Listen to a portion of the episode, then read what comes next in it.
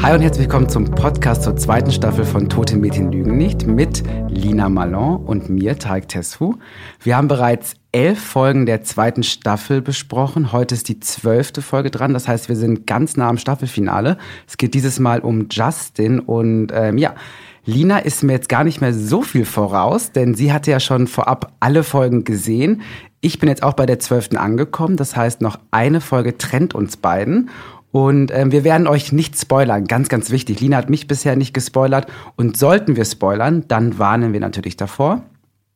Und wir würden uns sehr freuen, wenn ihr mitdiskutiert. Das könnt ihr gerne tun auf der Facebook-Gruppe, der ähm, 13 Reasons Why Netflix-Gruppe. Lina, es geht um Justin. Justin hat ja in der ersten Staffel, wenn wir nochmal zurückgehen, hat er ja das Bild veröffentlicht von Hannah, wie die zusammen das erste Date hatten. Ähm, beziehungsweise hat Bryce, Bryce, hat's Bryce hat es, er hat das Handy Bryce gegeben, hat aber auch nichts wirklich dagegen getan, dass das äh, Foto dann veröffentlicht wird. Ähm, und trotzdem merken wir schon äh, in, in der ersten Staffel, dass ähm, Justin sowas wie ein Gewissen hat. Es tut ihm leid, vor allen Dingen tut ihm halt unfassbar leid die Geschichte mit, mit ähm, Bryce und Jessica, dass Ja. er dort nichts gemacht hat, quasi zugehört hat, wie seine Freundin vergewaltigt wird. Und bevor wir über Justin detailliert sprechen, gucken wir uns auch eine Szene direkt an, oder? Das können wir tatsächlich machen. Mhm. Wie er vor. Gericht ist. Was haben Sie gesehen, als Sie wieder in das Zimmer gekommen sind? Wir erheben erneut Einspruch. Irrelevant und aufwühlend. Euer Ehren, wir wollen belegen, dass Bryce Walker einem Verhaltensmuster gefolgt ist und die Schule davon wusste. Die Verteidigung behauptet, dass dem nicht so ist. Wir haben das Recht darauf zu antworten. Einspruch abgelehnt. Ich ging, ich ging zurück in das Zimmer und Jessica war bewusstlos und äh, Bryce stand über ihr und seine, seine Hose war offen. Ihre Unterhose war runtergezogen und sie hat sich nicht bewegt. Ihre Augen waren geschlossen, so als wäre sie tot. Ich habe versucht, ihn aufzuhalten, aber er schubste mich aus dem Zimmer und schloss die Tür. Ich saß da und hörte zu. Ich konnte ihn hören, und sehe es. Es klang, als würde sie wach werden. Und dachten Sie daran, die Polizei oder Hilfe zu holen? Ja, schon. Aber ich hatte Angst. Angst wovor? Ich weiß es nicht. Vielleicht meinen besten Freund zu verlieren. Meine Freundin. Mein ganzes Leben. Das habe ich wahrscheinlich schon, Ich werde das für immer bereuen. Ich werde das für immer bereuen. Konntest du ihm das abnehmen? Oder hast du einen quasi einen Mr. Porter Flashback, wie es bei mir war, die nicht verzeihen und, und glauben und sich öffnen konnte? Ich habe so ein bisschen ein Problem mit Justin, weil ähm, ich ihm komischerweise ziemlich viel verzeihen kann und mich dann gefragt habe, okay, warum mache ich das eigentlich? Also er hat irgendwie ähm, dieses Foto seinen Kumpels gezeigt, hat nichts dagegen getan, dass das Bild von Hannah veröffentlicht wird. Er hat, ähm, ja, er stand nicht zu Hannah. Wir erfahren ja auch noch in der Folge, dass ähm, nachdem Hannah und äh, Justin das erste Date hatten, was ja für Hannah ein ganz mo besonderer Moment war, der erste Kuss mit einem Typen, auf den sie steht, ähm, dass Justin ja zu Hause Probleme hatte und dann ja auch noch bei Hannah nach dem Date nochmal die Nacht verbracht hat und Hannah ihm auch geholfen hat und die beiden ja auch wirklich ein süßes Tschüss sagen auch hatten, sich da irgendwie nochmal geküsst haben, er so ganz süß irgendwie die Treppe runterhüpft ähm, und eigentlich müsste ich super wütend auf ihn sein, weil ich mir denke, sag mal, was bist du eigentlich für ein Arschloch? Du hast da echt eine Person, die mag dich, du magst sie doch auch und dann bist du bei deinen Boys wieder und fällt wieder in, in, in dieses Muster rein von, ich muss jetzt hier der große Macker sein und auch etwas, also eine Story erzählen, die gar nicht stimmt. Die Tatsache, die, hat, die hatten ja gar keinen Sex, die beiden, aber er tut halt so, als wäre das so gewesen, beziehungsweise tut nichts dagegen, dieses Gerücht irgendwie ähm, vom Tisch zu hauen. Und ich muss ganz ehrlich sagen, mich nervt an Justin, glaube ich, dass er so diesen Cuteness-Faktor hat. Und dass dieser Cuteness-Faktor, also eigentlich bin ich genervt von mir selbst, wenn ich ehrlich bin, weil der, weil der zieht bei mir. Ja. Der zieht bei mir. Und ich denke mir auch so, ey, du hast zugesehen, zugehört, wie deine Freundin vergewaltigt wird von deinem besten Kumpel. Und das macht mich eigentlich wütend. Und trotzdem Wenn du irgendwie mit deinen kleinen, süßen Klimperäuglein da ums Eck kommst, dann passiert was bei mir und ich bin dir auf einmal nicht mehr so wütend. Ähm, bei der Situation mit Hannah, vielleicht wirst du jetzt auf mich wütend, aber in der Situation mit Hannah muss ich sagen, dass ich eine Parallele zu Zack ziehe. Wir haben uns ja in, in der vergangenen Episode über Zack unterhalten und darum, darüber, warum er Hannah ähm, nicht mit zu einer Party bei Bryce nimmt, warum er sagt, lass uns das unter uns halten, einfach weil er einfach weiß, uh, okay, alles klar, sie wird sonst, ähm, ja, sie wird zur Zielscheibe. Aber doch erst viel, viel später. Ja, Justin ist mit dafür verantwortlich, dass Hannah überhaupt zu, also er ist nicht mit, er ist dafür verantwortlich, dass Hannah zur Zielscheibe geworden ist. Das heißt, Zack hat quasi die Scheiße, die Justin mit fabriziert hat, in Ja, seinem ja. Ding mit drin und da, das ist schon ein Ja, Unterschied, der, finde ich. der Unterschied ist da, aber es sind ja auch ganz viele andere Mädels zu durchgehateten oder, oder Schlampen abgestempelt worden, die, die noch gar nichts gemacht haben. Also irgendwo fängt das ja alles an. Und er sagt dann im Off einfach so, ähm, nachdem Bryce eben sieht, hey, der kommt aus der falschen Richtung, wo hast du heute Nacht geschlafen und so weiter und so fort. Da sagt er einfach so dieses, ja, ich wusste einfach, dass Bryce das nicht ruhen lassen wird. Einfach weil das ist ja deren Ding. Das haben wir ja besprochen. Ich wusste, dass er das nicht ruhen lassen wird und ich musste ihm irgendwas geben. Es ist abgefuckt. Ja, das ganze System Bryce ist abgefuckt. Das haben wir in der letzten, in der ähm, elften Episode unseres Podcasts besprochen. Aber ähm, ich habe mich tatsächlich gefragt in dem Moment, und oh Gott, ich will überhaupt nicht entschuldigen, was Justin da gemacht hat. Aber ähm, es gibt ja einen Unterschied zwischen entschuldigen, verstehen und einfach nur nachvollziehen. Und ich glaube, dass er in dem Moment gedacht hat, vor allen Dingen auch von seinem damaligen Persönlichkeitsstand, ich gebe dem jetzt irgendwas und dann, dann lässt das vielleicht ruhen. Und dann gibt's ja so dieses, dass Bryce sagt, ah, das schicken wir jetzt rum. Und er sagt, hey Mann, so, ne, Digga, mach das jetzt mal nicht. Und ähm, sich aber auch gar nicht weiter erhebt, weil für ihn zu dem Zeitpunkt völlig klar ist, naja, gegen Bryce kann ich mich eh nicht zur Wehr setzen. Es ist super weak, auf jeden Fall, das ist super schwach und mega, mega, mega scheiße, aber es, es spielt in das Ähnliche mit rein. Es, es spielt in, in dieses ganze Jungs-Ding mit rein, sag, ich gebe denen einfach irgendwas, ich gebe denen irgendeine Story, das ist so unser Ding. Also ich glaube tatsächlich nicht, dass Justin das in dem Moment getan hat, um Hannah zu verletzen, sondern einfach um, um seinen Arsch bei seinen Jungs zu retten. Und was das für eine Kettenreaktion mit sich bringt, war ihm zu dem Zeitpunkt gar nicht bewusst. Was, und das ist das, was mich wütend macht, dass sich so viele Leute einfach nie bewusst sind, was sie auslösen können und auch gar nicht drüber nachdenken, weil sie es nicht müssen. Hey, ist doch nicht schlimm, meine Fresse, ist doch nur, ist doch nur so ein dummes Foto. Und dann denke ich aber auch wieder an die an die Szene mit ähm, Jessica auf der Party, wo Ja. äh, Jessica vergewaltigt Ja. wird, ähm, Justin nichts tut. Ich meine, das, was Bryce getan hat, ist katastrophal schlimm, ekelhaft. Darüber haben wir schon gesprochen. Ja. Unser Standpunkt ist da ganz, ganz klar. Ähm, er hat aber irgendjemanden Mhm.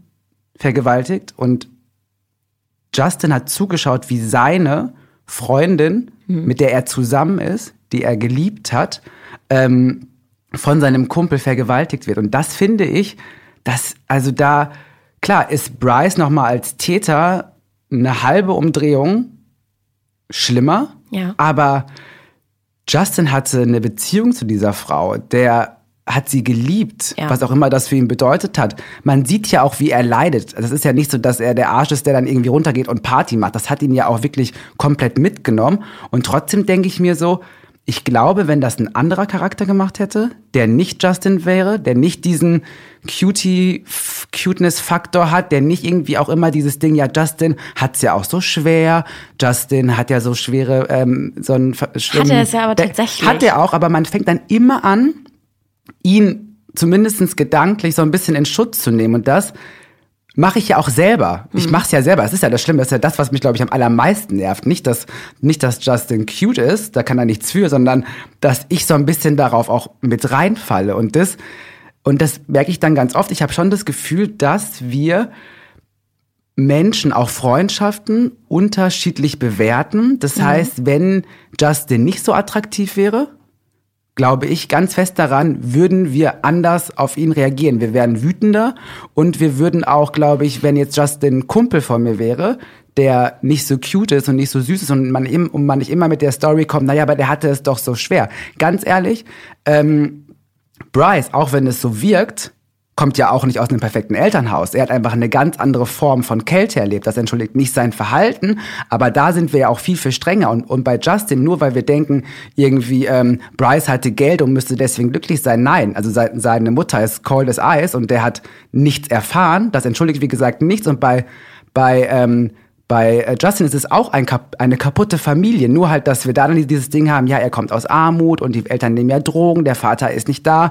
Und da messen wir, wie ich finde, mit zweierlei Maß, Nein, was ich, ich nicht ich, richtig finde. Ich glaube, wir, wir oder ich ich will gar nicht für andere sprechen, aber ich wäge da, wenn, wenn du sagst, äh, wenn, wenn du Bryce und, und ähm, oder wenn du reich und arm und reich vergleichst oder, oder einfach die Situation zwischen Justin und Bryce, dann ist es so für mich, Justin hatte weitaus weniger Optionen als, als Bryce. Also die, der Grund, warum wir, glaube ich, Menschen, die einfach wirklich, wirklich heavy strugglen, warum wir versuchen, die zu verstehen oder warum wir denen so ein bisschen Slack cutten, ist teilweise einfach der oder, oder warum wir auf andere dann so wütend sind. Auch wenn das manchmal sehr, das ist, ich finde es wichtig, dass du das sagst, sehr ungerecht ist ist einfach für mich der Mangel an, an Optionen. Und ich glaube, warum ich Justin verzeihen kann oder verzeihen konnte. Und ganz ehrlich, wir haben jetzt in den letzten Podcast-Folgen gemerkt, dass ich es echt nicht so einfach manchmal mit dem Verzeihen nehme und habe. Aber ich konnte tatsächlich, ich, das ist bei mir nicht der Cuteness-Faktor und ich habe auch überhaupt nicht an seine, seine Situation von zu Hause gedacht, weil ich ehrlich gesagt sagen muss, dass ich da sogar so ähm, so war, dass ich das ausgeklammert habe, weil ich immer gedacht habe, ja, natürlich hat er es zu Hause schwer, aber er wohnt ja jetzt bei Bryce und er ist fast schon adoptiert. Also habe ich das immer so ein bisschen sogar distanziert betrachtet, die Situation zu Hause. Ich glaube, der Grund, warum ich die Möglichkeit irgendwie habe, Justin zu verzeihen, obwohl es für mich fast schon untypisch ist, ist eigentlich dieser, dieses Element Angst.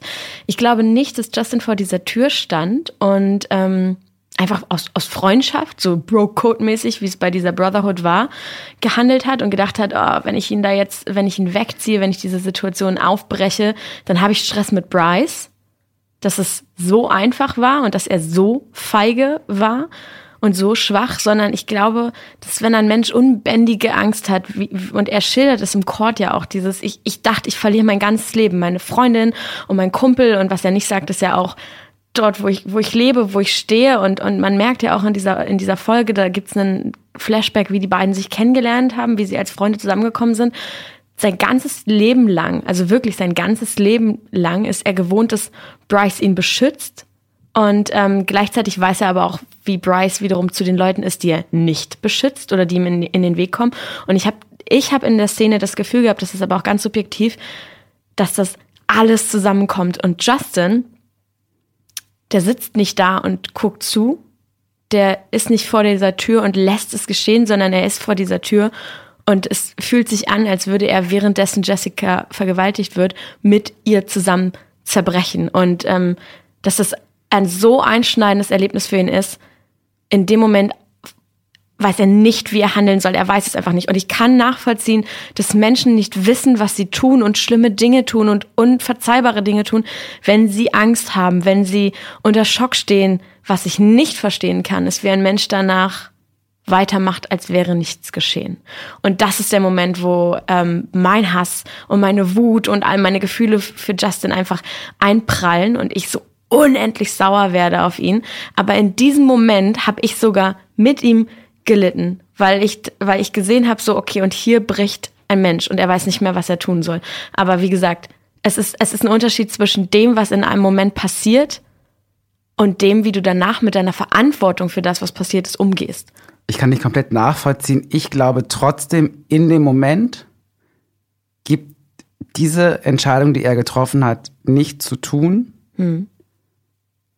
Auch wenn er unter Schock eventuell stand, in dem Moment gibt es für mich kein Entweder-Oder. Da mhm. bin ich rigoros. Ja. Ich weiß gar nicht warum, aber in dem Moment gibt es für mich nur die eine richtige Handlung und keine, kein Versuchen nach Gründen zu fragen, warum er das getan ja. hat.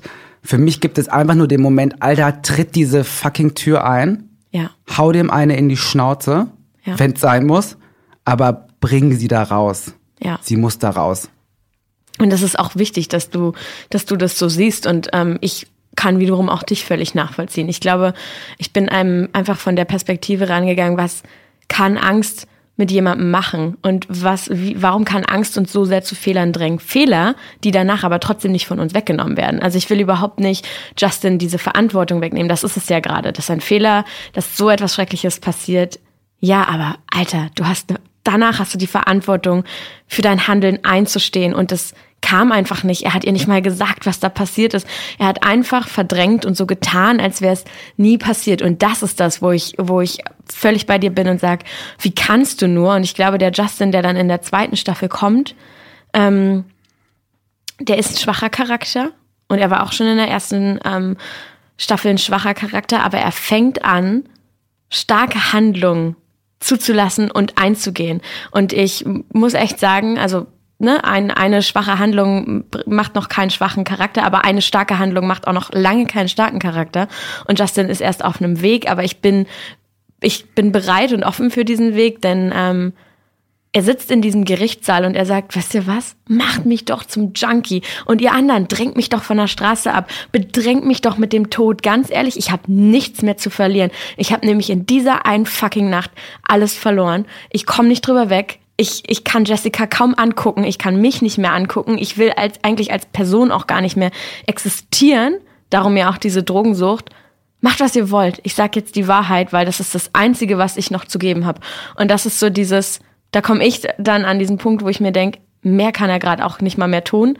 Und er lässt sich drauf ein und er tut's. Und ich glaube, das ist auch so ein Moment, wo ich sage, okay, gucken wir, wie es weitergeht. Ähm, aber das, was Clay in ihm gesehen hat, indem er ihn geholt und aufgepäppelt hat, das sehe ich jetzt auch in Justin. Obwohl ja Clay ihn auch aus relativ egoistischen Gründen, glaube ich, persönlich auch aufgepäppelt hat, weil er wusste, ohne ja. Justin schafft er es nicht, ähm, Bryce zur Rechenschaft zu ziehen. Aber du hast komplett recht. Ich sehe auch die Entwicklung bei Justin. Vor allen Dingen sehe ich halt dieses das Struggle mit Jessica. Also mhm. dieses wirklich auch wenn ich finde, er hat sich, er hätte da anders reagieren müssen, ist es halt nun mal passiert. Wir sind nicht perfekt und ich kann auch nicht sagen, was ich wirklich gemacht hätte. Das sage ich jetzt in meinem Alter, mit meinem Standing. Jetzt sage ich, jetzt habe ich mein Mindset und sage, da gibt's nur einen ja, richtigen ja. Weg. Ich weiß aber auch nicht, wie es gewesen wäre, wenn ich jünger gewesen wäre. Ganz, ganz klar. Und das ist auf jeden Fall etwas, was sehr, sehr positiv ist zu sehen, diese Verbindung zu Jessica und auch, dass er nicht aufgibt. Jessica hat ja in den ersten Folgen auch ganz klar ihn abgeschmettert, klar ja. gemacht, du kommst hier nicht mehr, ich brauche dich nicht, ich will dich nicht, du ja. kannst das nicht wieder gut machen. Und diese Entwicklung auch mitzubekommen, dass auch Jessica merkt, ich weiß auch noch nicht genau, was ich für ihn fühle, ich bin tot verletzt, aber sie merkt es ja auch, wie er immer mehr versucht, ihr auch zu helfen, wie er immer mehr Stellungen äh, nimmt und wie er das, was er getan hat, zumindest versucht. Es ist unmöglich, das wieder gut zu machen, aber zumindest hat er diesen Motor in sich, jetzt zu sagen, okay, das, was ich gemacht habe, ist falsch. Und es gab ja auch diese Szene, du hattest es gerade ja auch so ein bisschen mit dem ähm, Gerichtssaal angesprochen, wo er sagt, ähm, es gibt eh nichts mehr zu verlieren. Und die gab es ja auch schon in der, in der Folge davor, wo, ähm, wo ähm, er Clay davon abhält, ähm, Bryce anzuschießen oder ähm, keine ja. Ahnung in, in das einer war Form. Auch eine super starke Szene. Und dann halt irgendwie Bryce sagt, pass mal auf, Junge, wenn ich untergehe, dann nehme ich dich mit und er dann auch noch mal sagt, ganz ehrlich, was willst du von mir, ja? Das ist eh schon alles kaputt. Es gibt ja. nichts mehr und das nehme ich dann auch ab und da bin ich auch bei ihm und denke mir so, ja, ja das ist und das, das ist, ist ähm, auch glaube ich einer der ersten Momente überhaupt in dieser Freundschaft Justin und Bryce. Welche Art und Weise von Freundschaft hatten die eigentlich? Weil darum geht's ja viel. Also im Off spricht er ja viel über das Thema Freundschaft. Ähm, äh, also es ist für mich eines ein super signifikantes Mal, in dem er ja auch immer wieder Bryce sagt, und du bist jetzt leise und du hältst jetzt die Schnauze und ganz ehrlich, back off, du hast uns hier nie gesehen. Und er macht Bryce einfach so, so Ansagen zum allerersten Mal und, und kommt aus dieser super dominanten, super dominanten Freundschaft raus, ähm, die für, für mich nie eine war, zu dem, da kommen wir ja später noch drauf, ähm, wie, wie Justin dann ähm, zu dem Ganzen steht, aber dominante Freundschaften kenne ich auch und es ist vielleicht verrückt, weil man jetzt vielleicht, ich weiß nicht, ich weiß ja nicht, wie du mich so, wie, wie du mich findest, beziehungsweise was für einen Eindruck ich auf dich hinterlasse, aber ich bin schon immer so die Person, die eher selbstbewusst ist, laut ist, viel Meinung hat, ähm, wenig Möglichkeiten hat, ihre Meinung zurückzuhalten ähm, und sehr outgoing ist. Und gleichzeitig bin aber auch ich super oft schon in Freundschaften geraten, in denen ich unterdrückt worden bin und ähm, bei denen ich auch Angst hatte, sie zu beenden, weil ich ähm, wusste, wie die Person sein kann, wenn man sich ihr in den Weg stellt oder wenn man Stress mit ihr hat. Und ähm, habe dann immer gedacht, oh, wie kriege ich das jetzt hin, dass, dass ich dass wir noch Freunde sind, aber dass ich von dir weggehen kann, ohne dass du mir schadest, ohne dass du wütend auf mich bist. Ich habe Angst davor, was passiert, wenn du wütend auf mich bist. Sowohl als Teenager als auch jetzt irgendwie als, als Frau kenne ich das. Und es ist ja schon so, dass ähm, du und da sind wir wieder bei diesem, wenn jemand cute ist oder wenn jemand lieb ist oder so. Du glaubst so einer lieben, süßen Person, die gerade auch nach außen hin oft genug wiederholt, dass sie lieb und süß und positiv und nett ist, würdest du niemals glauben, dass sie unterdrücken kann. Aber es gibt, glaube ich, so, so viele Leute, die, obwohl sie so cute, puppy-mäßig mit einem Hundeblick rüberkommen, Leute dominieren können. Und es ist super schwer, ähm, teilweise das dann wieder in so eine, in so eine Balance zu bringen. Und ähm, ich weiß gar nicht, wie, wie ich das dann immer, immer gemacht habe. Also meistens, meistens war es dann der Weg über den Bruch, raus da und dann aushalten, ähm, was jetzt passiert. Aber auch da so dieses Gefühl, Angst in der Freundschaft zu haben und sich zu fragen, darf ich das überhaupt Freundschaft nennen, wenn ich Angst habe? Weil eigentlich Angst überhaupt nicht in eine Freundschaft reingehört. Das kann ich irgendwo nachvollziehen. Also auch wenn du nach außen hin stark wirkst, heißt es das nicht, dass da nicht irgendwo jemand ist, der dich pusht und mhm. drückt. Bei mir ist es so, also ich umgebe mich eher mit dominanten Menschen, weil ich selber hm. sehr dominant bin. Hm. So, also ich brauche das auch. Also ich. Ein Gegenpol. Ich brauche jemanden, der mich auch selber krass fordert. So. Ja. Ähm, ohne dass ich dann das Gefühl habe, ich muss irgendwie jemanden haben, der mich leitet, weil ich leite halt selber viel zu gerne, tendiere dann aber auch eher zu Leuten, die das auch gerne tun. Also ich habe das selten gehabt, dass dass ähm, ich Leute ähm, so arg dominiert habe, mhm. dass sie dann mir quasi gefolgt sind. Das waren dann eher Leute, die selber so einen krassen Dickschädel hatten und selber so dominant war, dass das es dann eher immer spannend. zu ganz, ganz viel Reibung kam.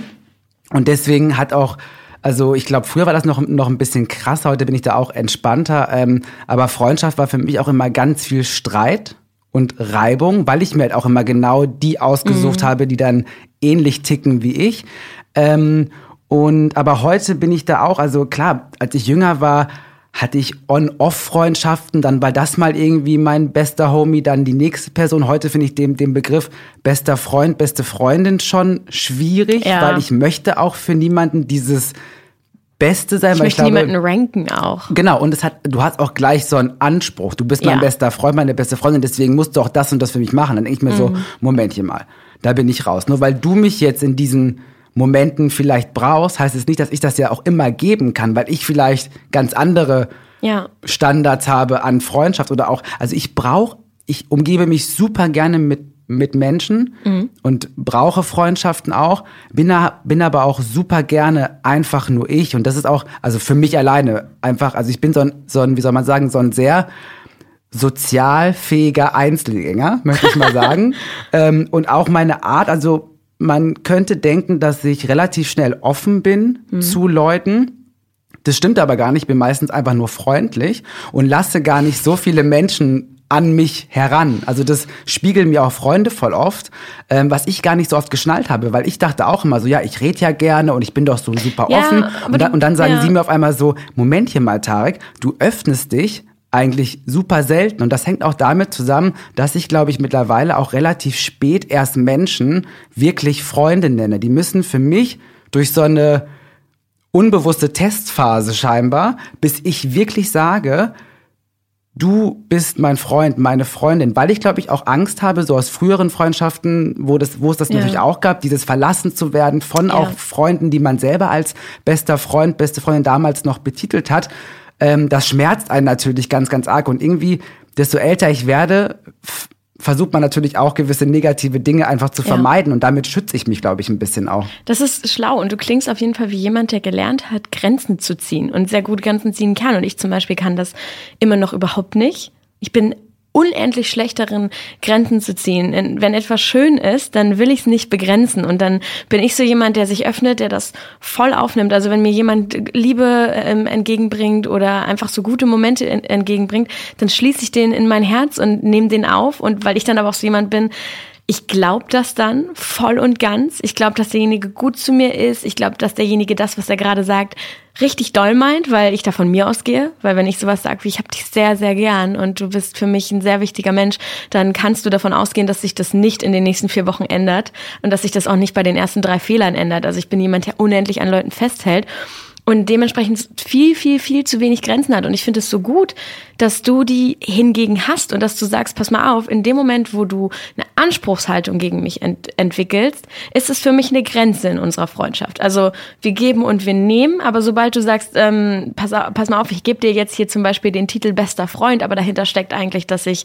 den Anspruch daran habe, dass du das auch zu mir sagst oder dass du mir das zurückgibst, was das, weißt du, dass du einfach so gut darin bist, Grenzen zu ziehen, das ähm, finde ich mega wichtig. Und ich glaube auch, dass, äh, dass das Freundschaften stabil macht, wenn man relativ schnell seine Grenzen kommuniziert und ähm, die offen und klar sind. Weil zum Beispiel, und das merkst du auch in der Serie, ganz viele Freundschaften, da gibt, da wurden Grenzen nie, nie thematisiert. Die Leute haben sich gemocht und ähm, haben sich vertraut oder sind in, in irgendwelche Verbindungen miteinander gegangen. Und wenn sich dann jemand entfernt hat oder wenn jemand Grenzen aufgezeigt hat, reagieren die Leute erschrocken. Das merke ich auch in meinem Privatleben. Also wenn ich dann irgendwann eine Grenze ziehe, und beispielsweise sage, hey, pass auf, ich bin nicht dein emotionaler Mülleimer. Du kannst dich bei mir ausheulen, das mache ich ja auch bei dir. Aber ähm, ich diene nicht dazu, dass du jeden Tag deinen Frust bei mir ablässt, um dann in die Situation zu gehen, über die du eigentlich frustriert bist und dich wohlzufühlen. Also auf kurz runtergebrochen so, hey, komm mal, du kannst dich nicht immer bei mir auskotzen und rumlästern und mit den Leuten aber auf gut Freund machen. Dafür bin ich nicht da. Das ist ja eine Grenze, die man ziehen muss. Aber ich bin dann so ein Typ, ähm, ich habe dann das Gefühl, dass ich mich für mein, meine Freunde auch immer so ein bisschen opfern muss, dass das zu einer Freundschaft gehört, dass man auffängt, dass man für die Leute da ist, dass man ihnen auch ganz viel abnimmt und auch für sie was aushält. Und wenn ich dann eine Grenze ziehe, sind immer alle völlig überrascht.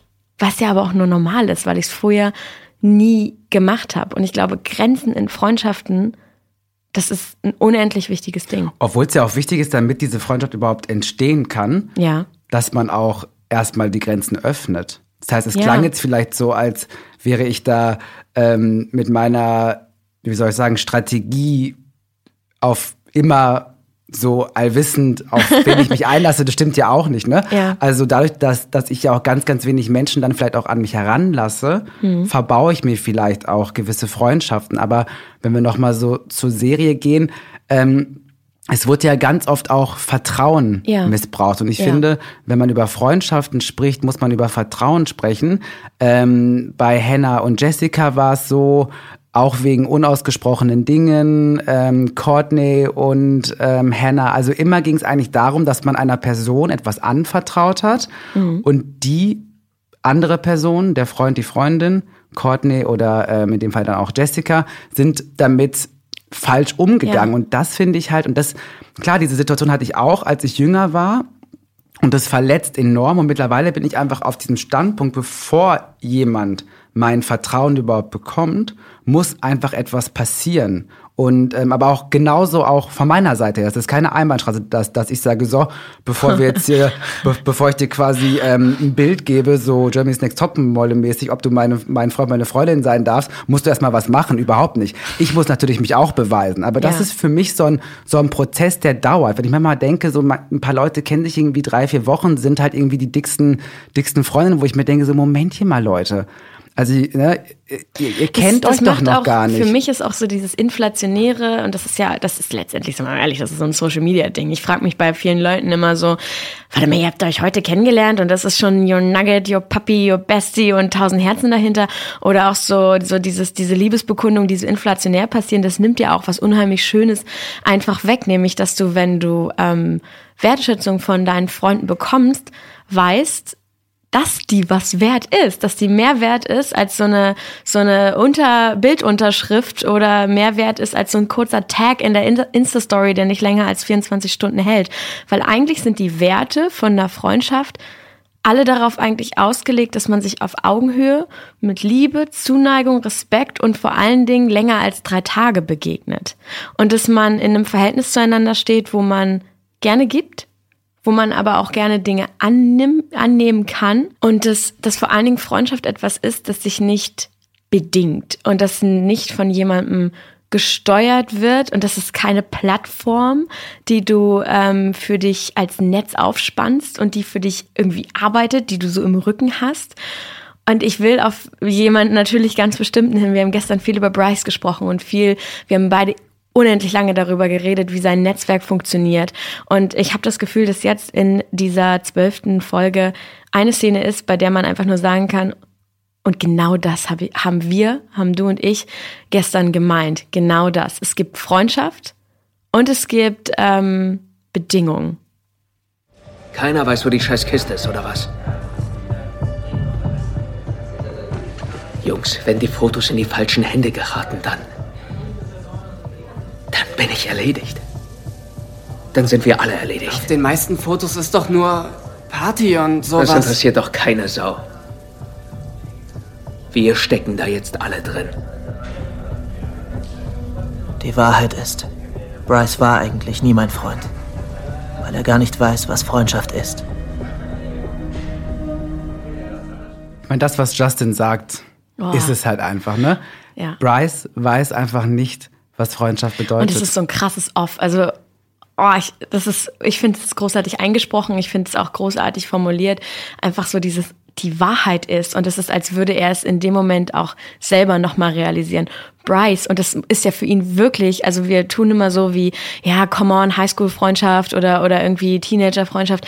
Der kennt den sein ganzes Leben. Das ist der Mensch, der von allen in seinem Leben am längsten zu ihm gestanden hat, von dem er sich quasi trennen muss, wie aus einer langen, langen, langen Beziehung. Nur, dass es bei Beziehungen grundsätzlich einfacher ist, sich zu trennen.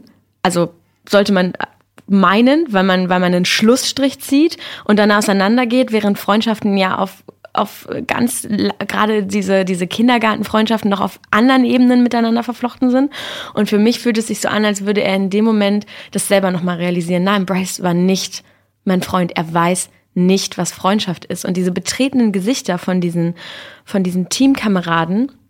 Ich muss ja sagen, ich finde auch die Szene deswegen so unheimlich intensiv, denn er sagt, wenn das rauskommt, dann bin ich am Arsch. Und du denkst ganz kurz so, wow, wow, warte, warte. Bittet, also wird das fast schon so ein Bitten von Bryce? Dann erinnere ich mich, nein, nein, nein, das ist Bryce, der bittet niemanden um irgendwas. Und dann sagt er eine Sekunde, nicht mal eine Sekunde, eine halbe Sekunde später schon, dann sind wir alle am Arsch.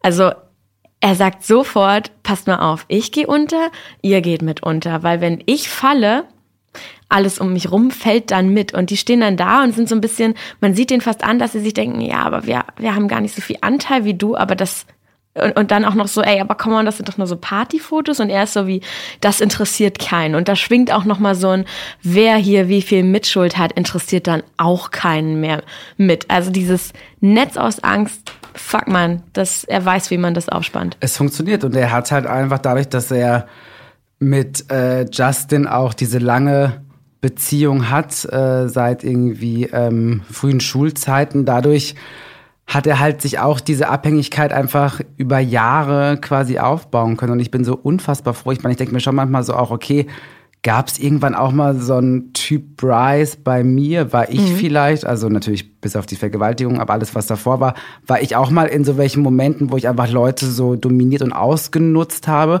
Und ich denke dann, ich hoffe es mal nicht. Ähm, und denke aber so an meine längste Freundschaft, die ich mhm. habe. Die ist auch aus Schulzeiten. Ich glaube, wir kennen uns seitdem ich oder wir beide zehn sind. Oh wow. Ähm, acht Jahre.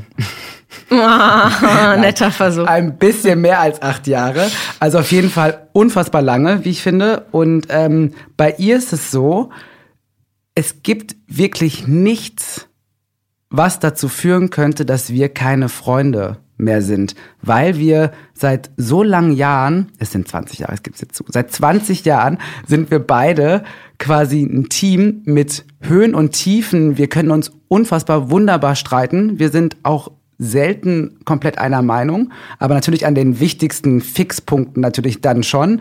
Ähm, wir halten zusammen. Ich kenne ihre Eltern, was ich auch immer ganz wichtig finde, was ja bei Freundschaften, die man jetzt, wenn man älter ist, ähm, startet, da weiß man ja oft gar nicht, wer sind die Eltern, wie haben sie sich so als Kinder verhalten.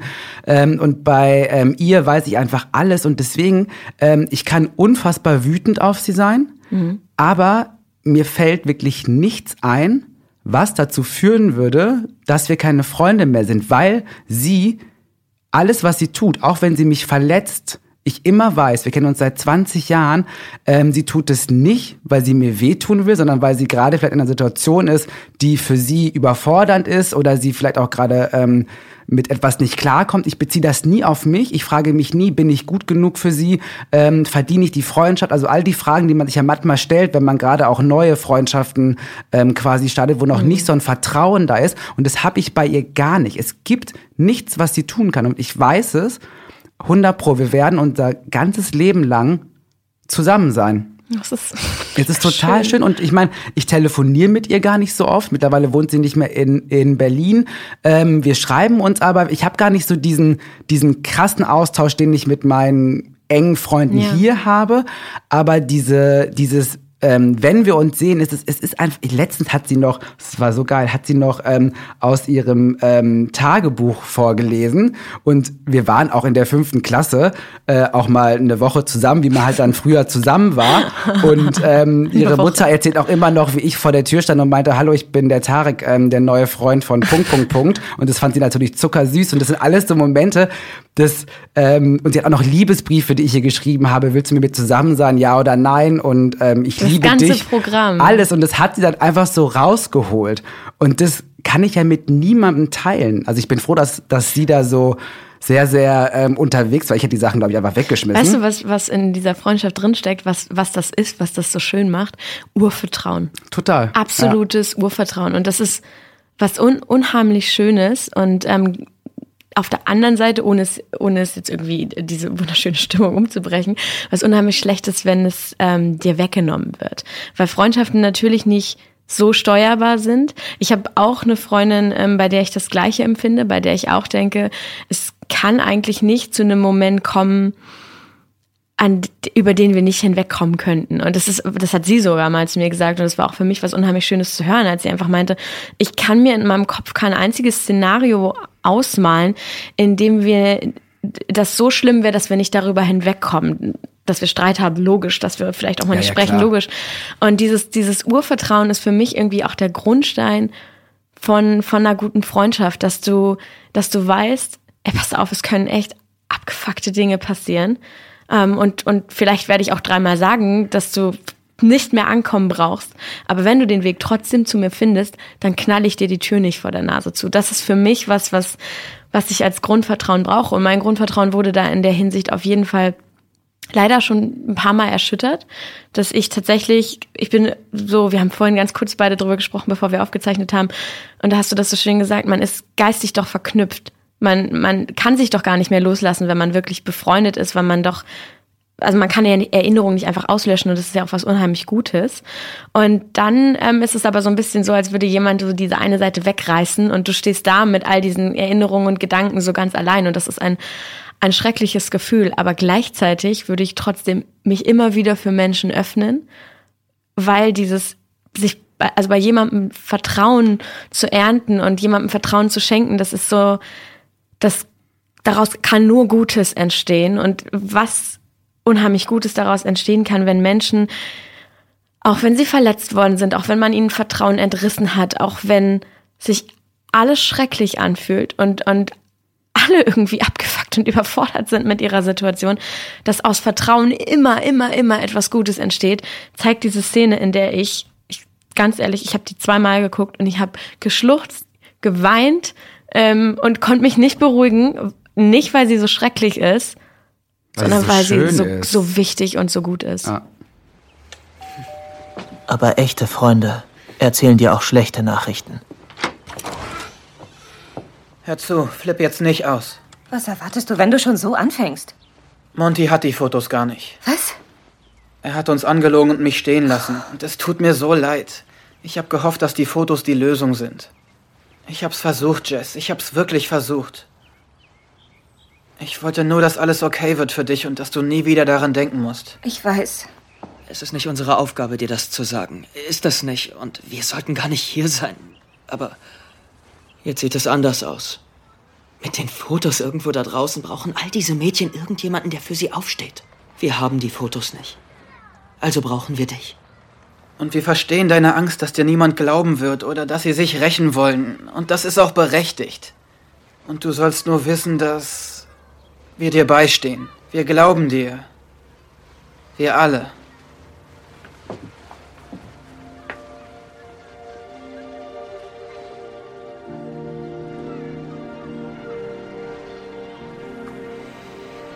Vor sechs Monaten habe ich gesagt, ich würde die Kassetten für dich verbrennen und du hast mich abgehalten. Weil du wusstest, Hennas Geschichte muss gehört werden. Genau wie deine.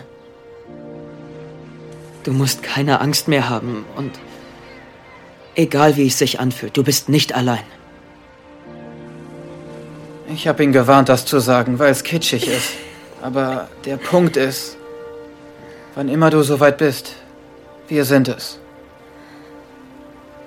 Wenn ich aussage, wird sich alles ändern. Und das ist auch gut so. Weißt du, was ich so schön finde an dieser Szene? Ja. Dass ich kenne ähm, im ganzen Körper. sie ihre Grenzen wahrnehmen und auch ihre Ängste. Und das ist halt das, was Freundschaft ist. Nicht dieses, ähm, ich mein zu wissen, was für dich gut ist und ja. deswegen mache ich das jetzt so, sondern sie zeigen halt so krass Empathie, so nach dem Motto, ähm, wir wissen, wie hart das für dich ist. Ja. Wir wissen, dass du Angst hast. Ähm, trotzdem, wir sind für dich da, dieses immer wiederholen. Wenn du, wenn, wenn du bereit bist. Es sind ja. so ganz, ganz viele. Es geht gar nicht darum, was die sich gerne wünschen würden. Mhm. Klar auch, das spielt eine Rolle, weil sie haben eine Connection zu ihr. Das ist halt bei Freundschaften so. Aber es geht auch ganz viel darum zu sagen, wir machen das so, wie du willst. Und wir machen das dann, wann du willst. Aber wenn du bereit bist, dann sind wir alle da. Und ich meine, also ich fand es ja am krassesten, wir haben ja über viele, auch über Courtney gesprochen, dass auch sie dabei war. Also auch sie hat jetzt endlich geschnallt, das hatte sie ja schon auch vor Gericht, aber das war noch, noch mal für mich die, die ich am wenigsten dort gesehen hätte. Und dann sieht man durch den Schwenk, dass äh, sie halt auch dabei ist und jetzt echt einfach, ja, ein gesundes Netzwerk mal da ist, weil wir haben so viel über das Netzwerk von Bryce gesprochen und über diese über dieses kranke Netzwerk und Netzwerke können ja etwas ganz Wunderbares sein. Freundschaften auch in einer großen Gruppe können ja so empowernd sein und das zeigt diese Szene für mich. Für mich ist es auch so ein bisschen, wir haben gerade darüber gesprochen, dass, dass ihr Vertrauen entgegengebracht wird, aber es ist auch einfach dieses, wenn du Angst hast und wenn du dich nicht öffnen kannst, dann muss man dir manchmal nicht nur einmal, nicht nur einmal für die große Geste, sondern immer wieder sagen, weißt du was? Wir glauben dir. Wir bleiben. Wir gehen nicht weg. Und für mich ist es so ein bisschen alles das, was Jessica bekommen hat, hat Hannah nie bekommen.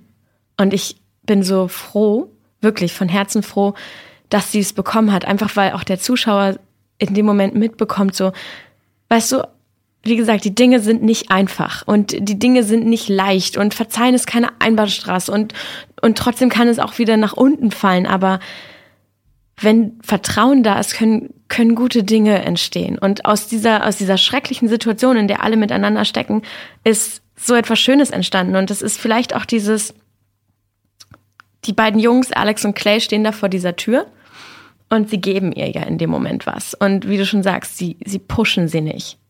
Aber es ist auch natürlich genauso wichtig, dass sie, auch wenn sie nie ganz sich öffnen konnte. Sie hat immer, sie hat nie komplett aufgehört, es zu versuchen, weißt du? Ähm, sie, sie haben sie nie zu sehr gepusht, aber sie hat auch, sie hat immer gezeigt, hey, ich, ich, ich versuche. Ich versuche, also das habe ich bei Jessica immer gesehen, dass sie, sie hat immer mit sich selbst irgendwie gekämpft, aber sie hat sich nie, sie hat halt nie komplett gemauert, weil das darf man leider auch nicht vergessen. Also wenn jemand komplett mauert, dann kannst du noch so vorsichtig sein, du kannst dem mit dem noch so viel Liebe und Verständnis geben, aber der Mut muss ja trotzdem irgendwo, der muss noch da sein. Und ähm, ich glaube so, wenn du merkst in Freundschaften, dass es, dass jemandem etwas wehtut, dann ähm, ist es wichtig, ihm nicht nur einmal zu helfen und nicht nur einmal die Hand zu reichen und nicht nur einmal für ihn da zu sein und dann so zu sein oder, oder sich so zu fühlen wie, also ich habe es dir doch jetzt sogar leicht gemacht und du kannst es nicht annehmen, also das verstehe ich nicht. Also ne, die Jungs hätten ja genauso gut auch irgendwann so sein können, so wie, ey, verstehst du nicht, dass wir dir einfach nur helfen wollen und du kannst es nicht annehmen, sondern sie, sie geben mir einfach das Gefühl, und selbst wenn du jetzt noch nicht kannst, gehen wir nicht weg. Und dieses Wir gehen nicht weg ist dieses unendliche Grundvertrauen, das, glaube ich, am Ende auch dazu führt, dass Jessica sagt, passt auf, und, und wenn ich, wenn ich das jetzt mache und sich alles verändert, und dann kriegt sie nochmal die Rückversicherung, dann verändert sich. Und äh, ja, wie gesagt, ich habe unendlich geweint, weil für mich macht das Freundschaft aus und ist für mich der Grundgedanke für Freundschaft, dieses so viel, was wir gar nicht abschätzen können, passiert. Aber ich will, dass du weißt, dass ich bleibe.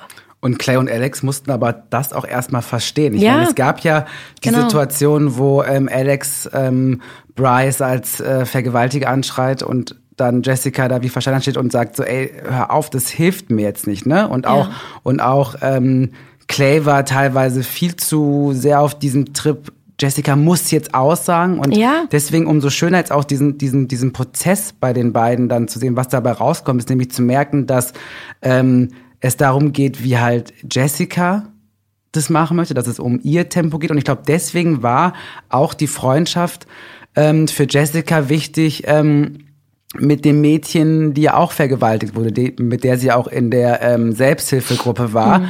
wo es dann auch irgendwann die, diesen, diesen kurzen Bruch gab, weil sie sich dachte, ähm, ganz ehrlich, komm doch erstmal mit deinem Shit klar, Ja. bevor du mir irgendwie erzählen willst, ähm, wie ich meine ähm, Vergewaltigung handeln soll. Und dann hatten die beiden ja diesen, diesen krassen Moment im, in der Umzug, äh, in, in der Umkleidekabine, ähm, wo sie sich dann beide auch nochmal so ganz krass empowered haben, wo halt ähm, die andere meinte, okay, krass, ich erzähle dir irgendwie, wie du damit umgehen sollst, aber ich habe meine Vergewaltigung selbst ja noch gar nicht verarbeitet. Und trotzdem dann Jessica sagt, nein, das war schon richtig, dass du das mit mir gemacht hast. Also da sind ja irgendwie zwei Frauen, die was Gleiches erfahren haben. Und ich glaube, das hat auch Jessica immer gefehlt. Clay und Alex haben es immer gut gemeint, aber wirklich wissen, wie es sich anfühlt, vergewaltigt zu werden, das konnten sie nicht. Ja. Ähm, und deswegen brauchte Jessica diese Freundin, die ihr da nochmal eine ganz andere Nähe geben konnte, damit Jessica auch jetzt dieses, dieses Angebot von den beiden auch annehmen kann. Das ist ja auch Jessicas Prozess und auch natürlich die Nähe zu Olivia, was ja auch schon mittlerweile wie so eine freundschaftsähnliche Beziehung ist. Also da waren ganz, ganz viele Menschen waren quasi involviert in ihrem Prozess, der am Ende jetzt dazu geführt hat, dass, dass selbst Courtney irgendwie am Auto steht, auch mit vor Gericht geht und ähm, nicht vor Gericht, mit zur Polizei geht und dann ja auch diese, diese, diese Szene entsteht, die ich ja auch unfassbar krass, positiv, traurig, emotional finde, wo dann der Vater von Jessica auf Justin zugeht und sagt, ey, ganz ehrlich, ich finde dich zwar scheiße, weil ich alle Typen scheiße finde, die mit meinem, mit meinem Mädel irgendwie was haben, mit meiner Tochter, aber ich respektiere deinen Mut, dass du jetzt gerade die Wahrheit sagst. Und das fand ich auch so ein, ja, so einen sehr emotionalen Moment in dieser vorletzten Folge vom Staffelfinale. Ich glaube, das, was du gerade angesprochen hast, diese Prozesse, das ist so ein, auch außerhalb von der Serie für Freundschaften unendlich wichtig, dass jeder seinen Prozess machen darf und, und Raum dafür hat zu prozessieren. Wir, wir hätten uns ja auch jetzt innerhalb von dieser, von dieser Podcast-Folge die Frage stellen können, was macht eigentlich einen guten Freund aus? Woran erkennt man eigentlich einen schlechten Freund? Und ich wollte nie in diese Richtung gehen, denn ich habe das Gefühl, vielleicht ist es aber auch persönlich gefärbt, keine Ahnung, ich erzähle es einfach, dass man ganz oft ähm, so Merkmale hinstellt. Also, ein schlechter Freund, der übt so viel Druck aus. Ein guter Freund, der macht gar keinen Druck. Und das das behauptet, das ist auch wieder eine Anspruchshaltung, die man von sich selbst hat, so wie, pass auf, du musst so und so sein, damit du mir gut tust. Ich, ich hasse diese ganzen Artikel, die es gibt. So findest du raus, ähm, ob du in einer ähm, miesen Freundschaft steckst. Die sind irgendwo wichtig, die haben Daseinsberechtigung, aber es ist nicht so, als könnte man Freundschaft, gute Menschen, schlechte Menschen, gute Handlung, schlechte Handlung, ähm, an so Bullet Points ausmachen, ne? Denn ähm, es ist einfach wichtig, dass sich jeder entwickeln darf und dass man das niemandem wegnimmt. Man hätte ja auch genauso gut sagen können, ja, Clay und Alex, die fucken das irgendwie ab. Ist doch klar, dass Jessica sich nicht ähm, ähm, äh, öffnen kann. Die gehen mit viel zu viel Druck an sie ran. Woran erkennt man, dass eine Freundschaft nicht ausgeglichen ist, wenn einer Druck macht? Aber der Druck, den sie gemacht haben, der kam ja aus einem loving place. Und dieses, lass jedem seinen Prozess, das ist mir, das ist mir irgendwie unheimlich wichtig. Und vor allen Dingen, versuch immer dich zu fragen, woher kommt denn diese Person? warum macht sie das vielleicht auch gerade? Das hat ganz viel mit Vergebung zu tun.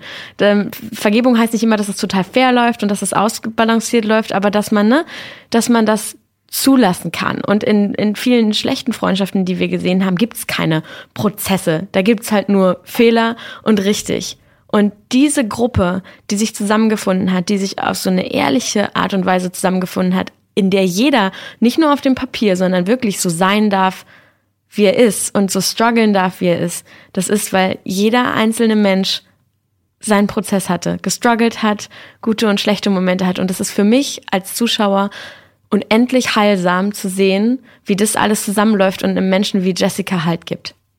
Auch so von diesen, von dieser heilenden Szene ausgehend, von, von dieser Freundschaft, die da entstanden ist, von dieser neuen Peer Group, die es jetzt einfach gibt, diese neue Gruppe. Ähm, wie hast du das, wie hast du das Ende empfunden? Weil ich habe das Gefühl, wir können diese Folge hier nicht beenden, ohne darüber zu sprechen, wie das Gericht sich in Hannahs Fall entschieden hat. Ich also das Ende hat mich jetzt nicht überrascht im Sinne, dass ich dachte, dass die ähm, Schule zur Rechenschaft gezogen wird. Das war mir klar, irgendwie auch durch die letzten Folgen, auch durch mhm. das viele Sprechen darüber. Man weiß ja einfach schon, dass es kein Happy End leider geben wird. Also glaube ich Aber was ist ein Happy End in dem Moment? Hättest dich, naja, also hättest dich tatsächlich, wäre es für dich ein Happy End gewesen, wenn diese Schule zur Rechenschaft gezogen worden Zum Beispiel wäre? schon. Es ja? würde mich auch glücklich machen, zufrieden machen, wenn jetzt in der nächsten Folge Bryce für seine Taten nicht nur angeklagt, sondern auch verurteilt wird. Ähm, klar, Hannah kommt nicht zurück. Das Happy End gibt es nicht, aber ich würde mir einfach für alle sowas wie Seelenfrieden wünschen. Und ich würde mir auch ein bisschen wünschen, dass die beschissene Welt, in der wir leben, am Ende nicht ganz so beschissen gezeigt wird. Was ähm, natürlich ähm, nicht realistisch wäre. Voll, aber das hofft man doch einfach. Ja, Come on. Also ja, jeder ja. möchte doch ein Happy, Happy, Happy End. Jeder möchte, dass, dass die Welt und dass die Probleme, die uns alle umgeben, dann manchmal auch einfach zu was Gutem kommen, auch einfach so als Motivation für uns als Gesellschaft zu sehen, das muss nicht alles so beschissen laufen. Und natürlich ja. ist es ähm, ist es dann auch ein bisschen, wie sagt man, ein bisschen naiv, das zu hoffen, aber ich glaube, das hat man einfach so in sich. Aber ich meine, wie gesagt, das ist jetzt die zweite Staffel dieser Folge, das Staffelfinale. Ich gehe nicht mehr so wirklich vom Guten aus, finde das aber auch gut. Es ist nicht das, dass ich denke, oh Gott, macht jetzt bitte ein Happy End, aber die du, Sache was, was mir das Happy End verschafft hat? Ich habe nämlich eins empfunden in, in äh, dieser Folge.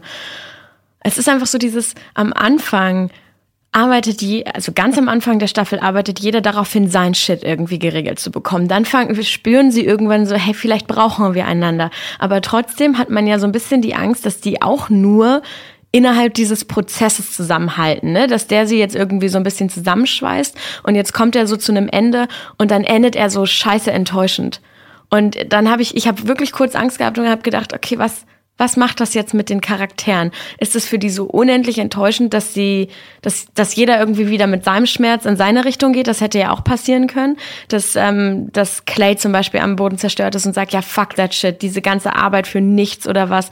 Oder dass, ähm, dass Jessica sich wieder zurückzieht und sagt, siehst du, siehst du, diese Dinge passieren, du kannst so ehrlich sein, wie du willst und trotzdem, und ne, trotzdem bekommst du kein Recht und, und trotzdem kann es vor Gericht so ausgehen. Aber das passiert nicht. Die stehen beieinander beieinander, die sind beieinander.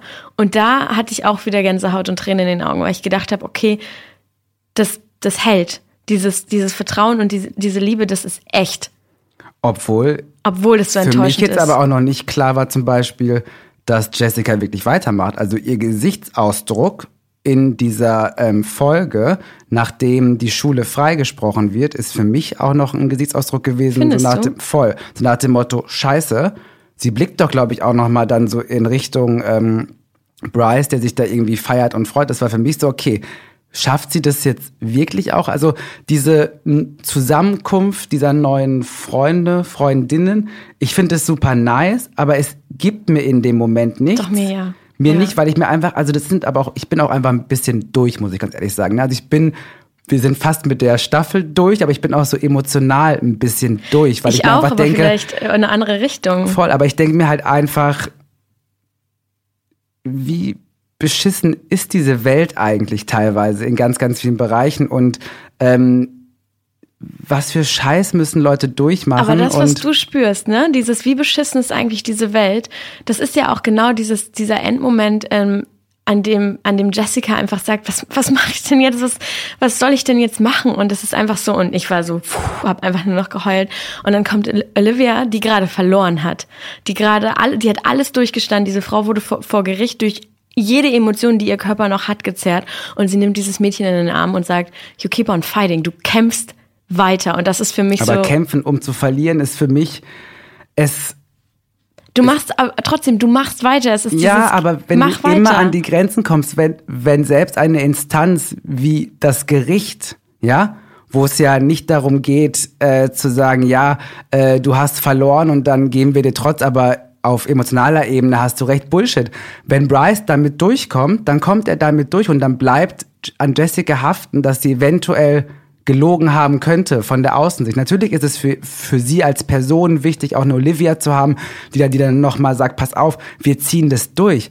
Aber wenn ich mir denke, gar nicht mal nur auf Jessica bezogen, in ganz, ganz vielen Bereichen, dir passiert etwas unfassbar Schlimmes, du bist bereit, du hast den Arsch in der Hose vor Gericht zu gehen und dann sitzen da irgendwelche Leute Ja. äh, und entscheiden über dein Leben und am Ende wird gesagt, du hast einfach aus rechtlicher Sicht kein Recht, dann macht mich das so, ich denke mir einfach nur so, für und was? halt die Emotionen fest, weil das ist so wichtig. Und ich ähm, habe das Gefühl, du solltest fast mit diesen Emotionen jetzt diese 13. Folge gucken, denn worüber wir dann sprechen werden, ist, ist Glück oder Hoffnung kannst du auf viele Arten bekommen. Und ich finde es ganz wichtig, dass in, in dies, am Ende dieser zwölften Staffel schon so, äh, Entschuldigung, zwölften Staffel, zwölften Folge, dass dieser Moment kommt, der dir schon so ein, so ein bisschen aufzeigen oder der, der dir einfach dieses Hinterfragen einspielen soll, dass du anfängst, es zu hinterfragen, ist diese Lösung vor Gericht, ist das wirklich das Wichtigste? Ist das das, was mich heilt? Ich verstehe, ich bin bei allem dabei, was du gerade gesagt hast. So, dir passiert Scheiße und dann kämpfst du dich dadurch und dann öffnest du dich und dann sollst du dich nochmal schlagen lassen und dann sollst du das nochmal verarbeiten und wie viel kann ein Mensch eigentlich aushalten? Ich verstehe das alles, aber gerade darum ist es so wichtig, Hoffnung und, und äh, ja, Heilung auf unterschiedliche Art und Weisen annehmen zu können oder, oder auch finden zu können. Und das ist der Punkt, wo ich sagen würde, hey, lass uns die 13. Folge angehen, lass uns ins Staffelfinale gehen. Wenn ihr euch gerade alleine fühlt oder ihr niemanden habt, bei dem ihr euch öffnen könnt, ähm, ihr nicht offen mit euren Freunden, Freundinnen sprechen könnt, dann schaut doch einfach mal auf die Seite 13reasons2.info. Dort gibt es Anlaufstellen mit Leuten, die euch professionell beraten können.